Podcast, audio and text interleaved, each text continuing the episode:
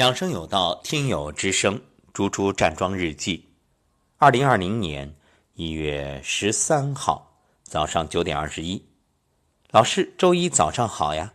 昨晚早早睡下，早上五点二十闹铃也只能叫醒，但却睁不开眼睛，闭着眼睛揉腹，按揉到结节处有疼痛感时，一松手，深呼吸，哈哈，顿时清醒。坐起来感觉后背竟然觉着酸疼。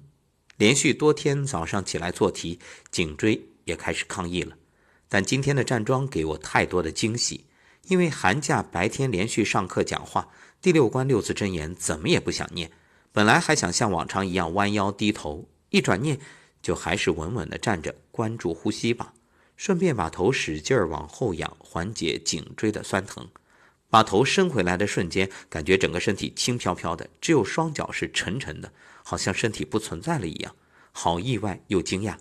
这样的感觉持续了好久，后来意识到指尖和脚是凉凉的，那样的感觉啊慢慢消失。今天收工环节干洗脸的时候，突然意识到下巴两侧原来的结节，左边的已经没有了。从下往上推的时候，只有右边的还能感觉到咯噔的响。想起上初三的时候，因为学习紧张，老妈终于答应让我骑着她漂亮的红色自行车上下学。一天放学，我自己在宽阔的马路上，因为不太熟练，基本都是离大家远远的。后面两个同班同学飞快地冲上来，把我夹在中间。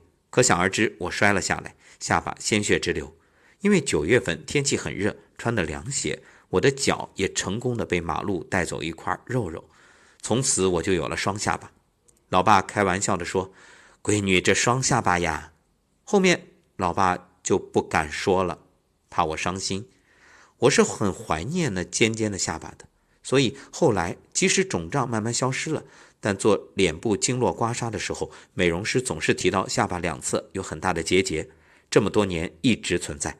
没想到短短四个月的站桩，竟然让它消失了，深深的感恩这一切，感谢老师，有您真好，更加坚定了好好把祖宗留给我们的瑰宝和老师一起传承，好心情哦。